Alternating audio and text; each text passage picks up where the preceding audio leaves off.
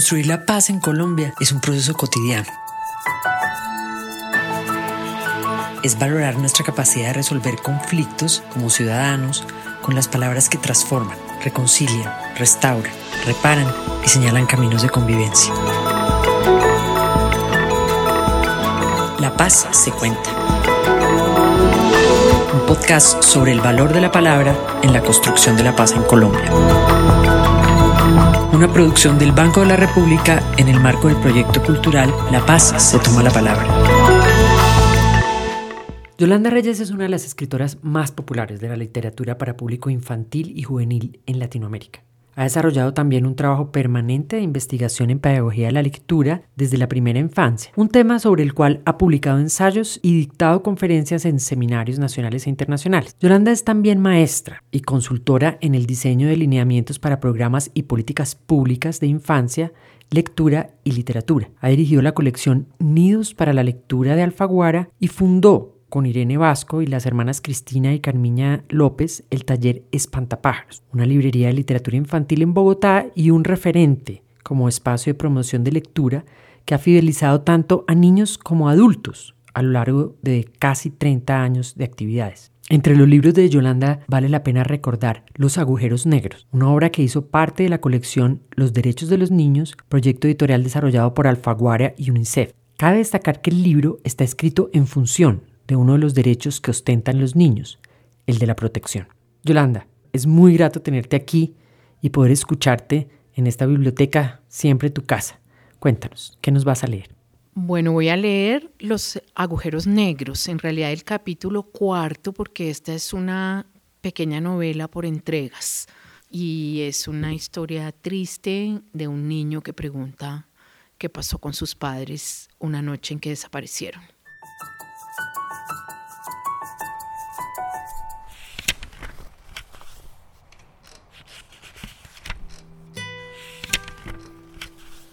Esa noche no quería dormir. Le pedí a mi abuela que me contara todos los cuentos, uno tras otro. Quería todos a la vez. Todos hasta que se quedara sin voz. Los de ahora y los de antes. La hice retroceder hasta el cuento del lobo y los siete cabritos. Había sido mi preferido durante muchos años. ¿Cómo se salvó el más pequeño de los siete cabritos, Abue? Se escondió entre la caja del reloj. Se quedó ahí agazapado sin respirar y esperó temblando hasta que sintió que las pisadas del lobo blancas de harina se perdían en el fondo del bosque. Y todavía después esperó mucho rato sin atreverse a salir. Ni siquiera cuando oyó la voz de la madre angustiada, preguntando por sus hijos, quiso salir.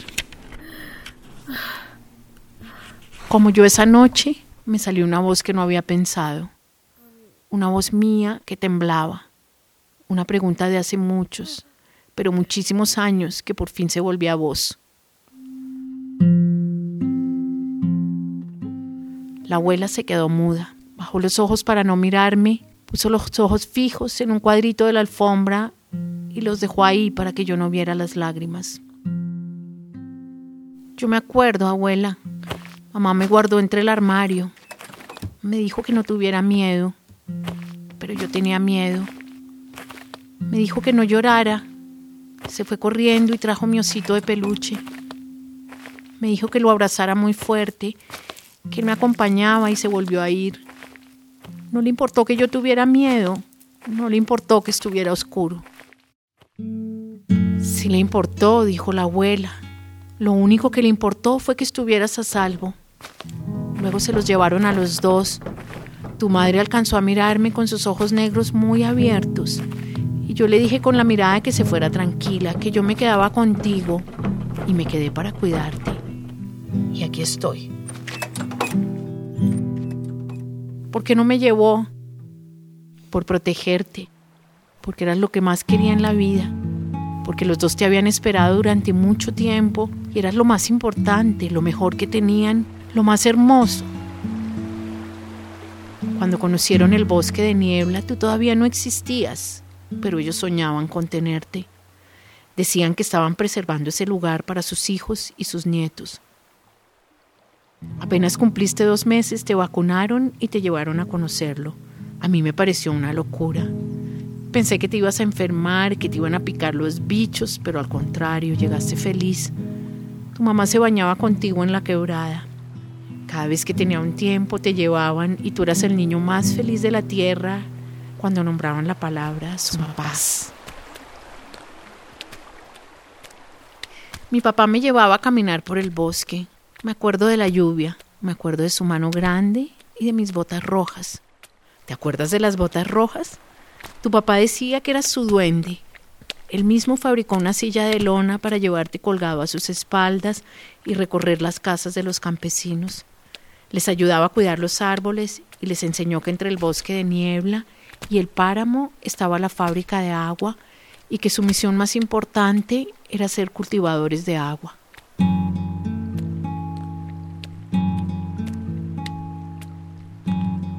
¿Cómo se cultiva el agua, abuela? Dejándola nacer entre los páramos y los bosques. Por eso tus papás y sus amigos crearon la Fundación San Juan del Sumapaz para proteger el bosque.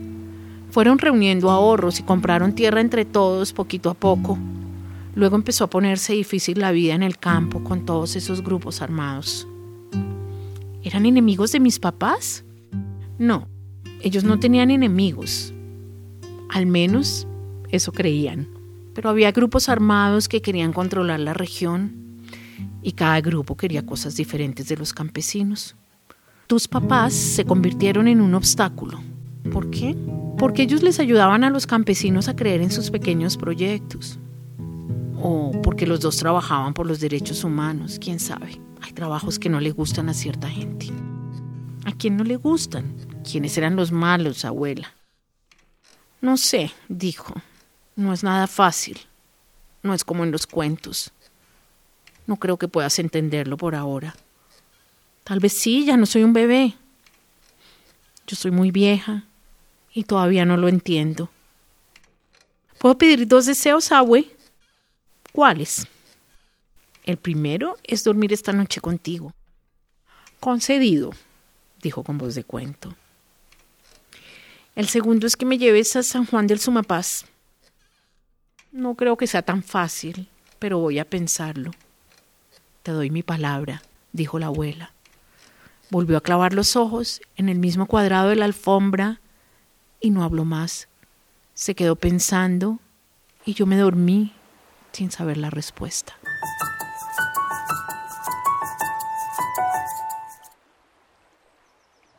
Yolanda, ¿por qué escogiste esta historia?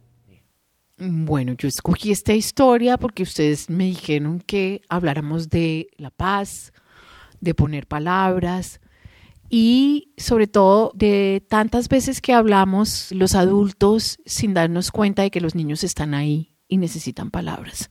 Esta es la historia de un niño que le pregunta a su abuela cuando tiene siete años qué pasó esa noche, cuando mis papás se fueron y no volvieron nunca más. Y yo quería entonces, pero también ahora, hablar como a mí me habría gustado que me hablaran de las cosas tristes. Es tal el miedo que tenemos de hablar con los niños de las cosas que nos pasaron, que a veces llenamos todo de agujeros o no llenamos, el mundo se va llenando de agujeros negros de cosas no dichas, de cosas no explicadas. Y yo creo que estamos hablando de literatura, estamos hablando con mediadores y estamos hablando también del poder de las palabras para poder decir lo que no nos dijeron y lo que no nos permitieron decir. Porque es que ahí también hay, un, hay una mezcla entre lo que no nos dijeron y lo que no nos permitieron decir. Vamos aprendiendo que hay cosas de las que no podemos hablar.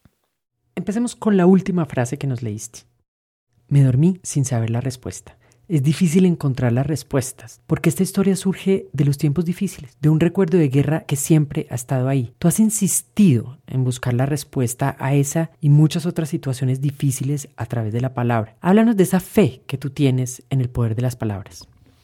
Bueno, es la fe de los escritores, es la fe de los que leemos, es la fe de los que damos de leer a otros, de todos seguramente los que me están oyendo. Es ese otro lugar que construyen las palabras más allá de la lengua fáctica, porque esa es la lengua o sea, todos los días usamos una lengua llena de silencios, cargada de, de, cosas que no decimos y también es una lengua para funcionar en la vida práctica. ¿Qué tal que estuviéramos todo el tiempo haciendo literatura? No podríamos entendernos en las transacciones cotidianas. ¿Dónde queda el edificio Benguechea? Cruce a mano de no sé qué y baje dos escaleras pero la vida a veces, la vida de los niños sobre todo, está llena de levante, se siente, se haga la tarea, no, eh, no se coma las uñas, eh, rápido nos vamos, volvemos. Y eh, los adultos también con muy buenas intenciones queremos domesticar y, y, educar a los niños en todos los sentidos. Les ocultamos también cosas difíciles, soslayamos temas porque hay cosas de las que no es fácil hablar y ahí ese es el lugar de la literatura, ese es el lugar de las palabras. Yo me atrevo a pensar que muchos de los que escribimos y hablamos con niños y hablamos con adultos de literatura, también tenemos en algún lugar del pasado una necesidad de que alguien nos hubiera mirado a los ojos y nos hubiera explicado o nos hubiera contado lo que está pasando. Y la literatura es siempre esa forma de rebobinar eh, la vida, de pasarla por el tamiz de las palabras de otra manera, de muchas otras maneras, de interrogar el relato único. Siempre de las cosas hay un relato único o, podría, o puede haber un relato único, el relato del día a día. Y la literatura yo creo que es ese, esa pulsión que nos lleva a desandar el relato único, a volverlo a habitar con otras palabras y, y, bueno, pues ahí está la escritura, ahí está el inmenso placer de la lectura y la escritura, ese es el de el de buscar otras, otras opciones en el relato para nombrar lo que uno siente y lo que uno vive. Te escuchaba en la última feria del libro cuando te preguntaron qué necesitamos en este momento de transición en Colombia. Lo que necesitamos es símbolos, decías. ¿Por qué necesitamos símbolos cuando hay tantas otras necesidades, cuando hay tanta inequidad, tanta injusticia? ¿Por qué tú insistes en los símbolos? Porque los símbolos hacen parte de, de nuestra terrible inequidad. Eh, porque mm, justamente la vida como que se ha armado, las inequidades de palabras son inequidades muy fuertes y no nos damos cuenta de la brecha tan enorme que hay en el lenguaje. Hay gente que está eh, limitada al lenguaje fáctico. Levántese rápido, párese, eh, levántese de ahí, chino, acuéstese, de esto no se habla silencio también. Ahora, por ejemplo, estaba mirando en un lugar donde fui a hacer una hora del cuento, eh, un lugar en el campo. En el campo se habla poco, se habla muy poco con los niños todavía. Eh, y las palabras, los símbolos van a un lugar distinto, que es el lugar, es el lugar de la emoción.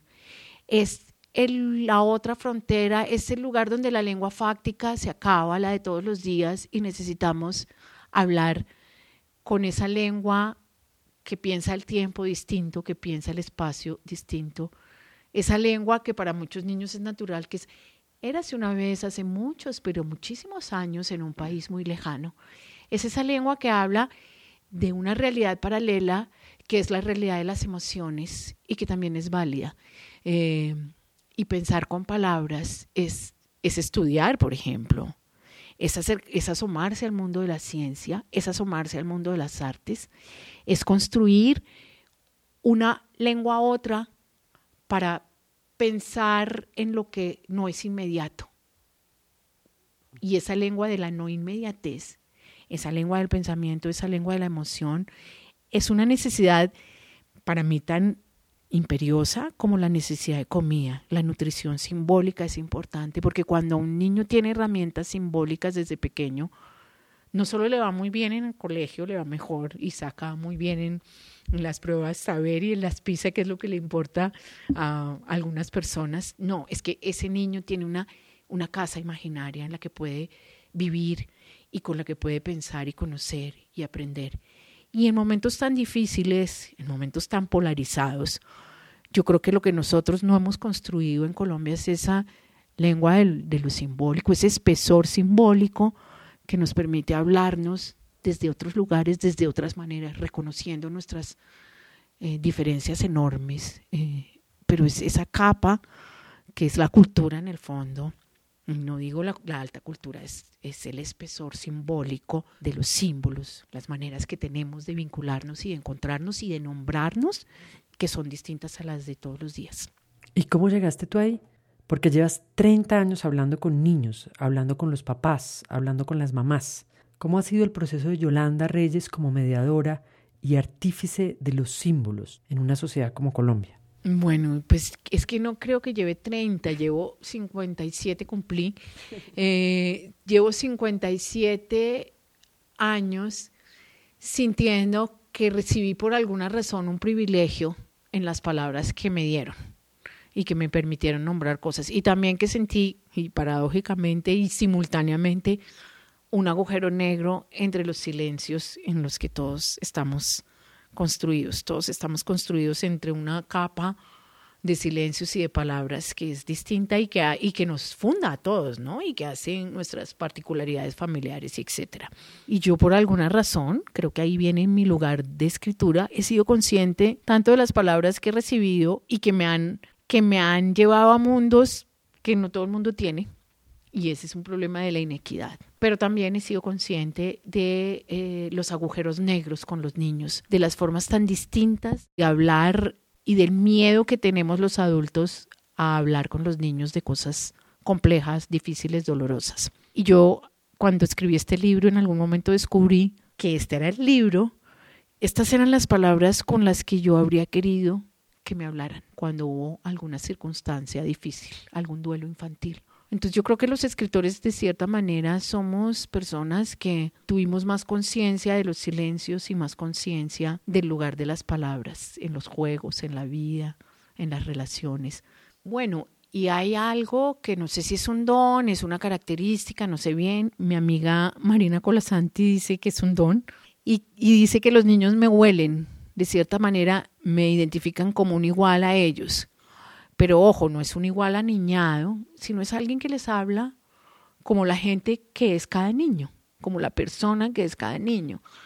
Y yo no sé, pues hace poco yo oí de alguien que hablaba con animales, eh, que los perros o los caballos. Y a mí me pasa eso con los niños. Yo a un niño que está llorando y que tiene dos años le puedo decir algo que no es lo que le dice cualquier adulto.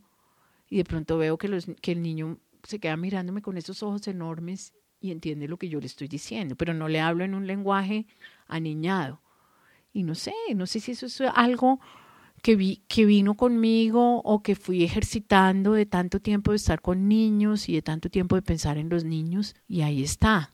Y creo que, bueno, como estamos hablando para mediadores, creo que es eso de, de reconocer en los niños un ser humano, un igual a nosotros, y hablar desde ese lugar eh, con toda la complejidad y todas las posibilidades de inteligencia que tienen los niños y que cada vez son más admirables y más asombrosas.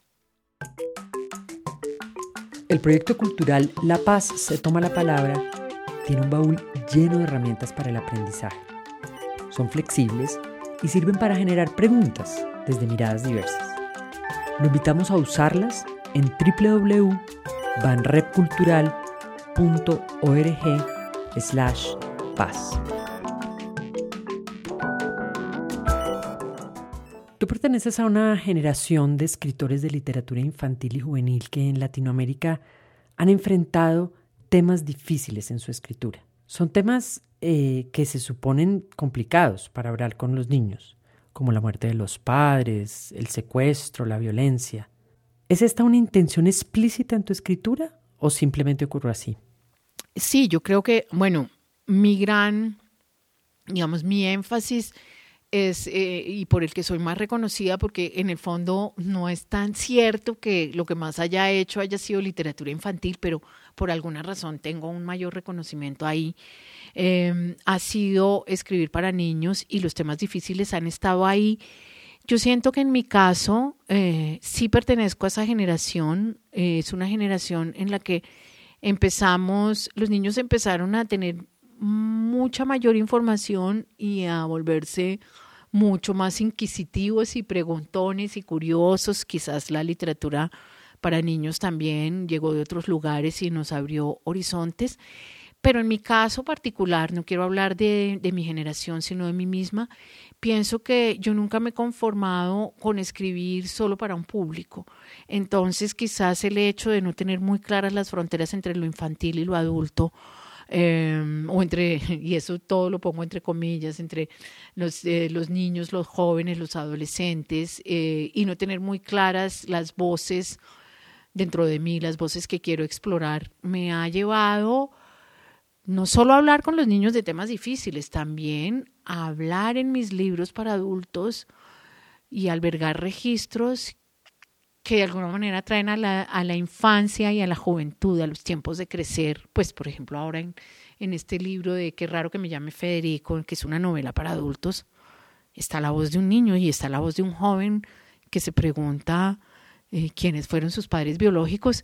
Entonces, lo que yo creo es que yo mm, no, no siento, y eso sí puede ser algo de nuestro siglo, como unas fronteras muy tajantes entre la niñez, la adultez y la adolescencia, sino que pienso más en el desarrollo como algo orgánico, como un continuum, eh, en niños que también son adultos y en los adultos que también tenemos todavía un lugar en el que seguimos siendo niños, pero no como ese lugar común de, ay, ay, la infancia, todos hemos sido niños y tal, no es como ese paraíso perdido de la infancia del que hablan los adultos, sino que yo creo que en un mismo día hablamos con voces distintas y tenemos fragmentos vitales distintos que emergen más o menos. Y a mí me ha gustado como escritora revisitar esas facetas que hacen que yo pueda hablar como una niña, o pueda mirar la infancia desde la adultez o la adultez desde la infancia. Todos los adultos viven seducidos por la infancia, pero es increíble los escritores,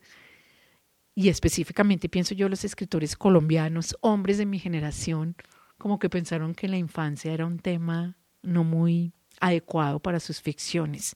Entonces creo que las mujeres ahora estamos llegando también a escribir novelas para adultos que se permiten explorar otros registros de la realidad. Yolanda, si la paz se tomara la palabra, ¿qué diría?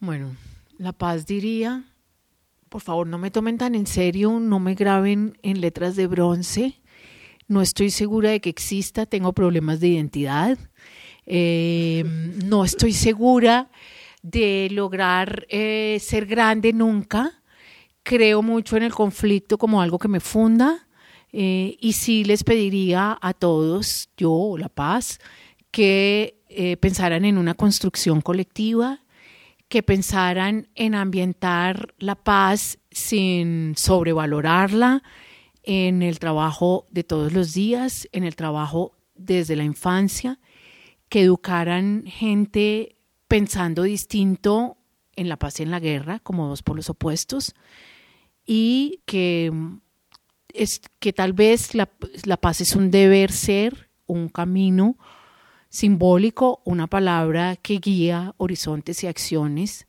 que necesariamente tienen que abordar el problema de la inequidad. Muchísimas gracias Yolanda Reyes por estar aquí con nosotros, por ser siempre nuestra aliada, por ser parte de este proyecto de La Paz se toma la palabra. Eh, nuestros oyentes, eh, los usuarios de la biblioteca, te agradecemos por seguir escribiendo y por seguirnos enseñando. Gracias a ustedes. Construir la paz en Colombia es un proceso cotidiano. Es valorar nuestra capacidad de resolver conflictos como ciudadanos con las palabras que transforman, reconcilian, restauran, reparan y señalan caminos de convivencia. La paz se cuenta un podcast sobre el valor de la palabra en la construcción de la paz en Colombia. Una producción del Banco de la República en el marco del proyecto cultural La Paz se toma la palabra.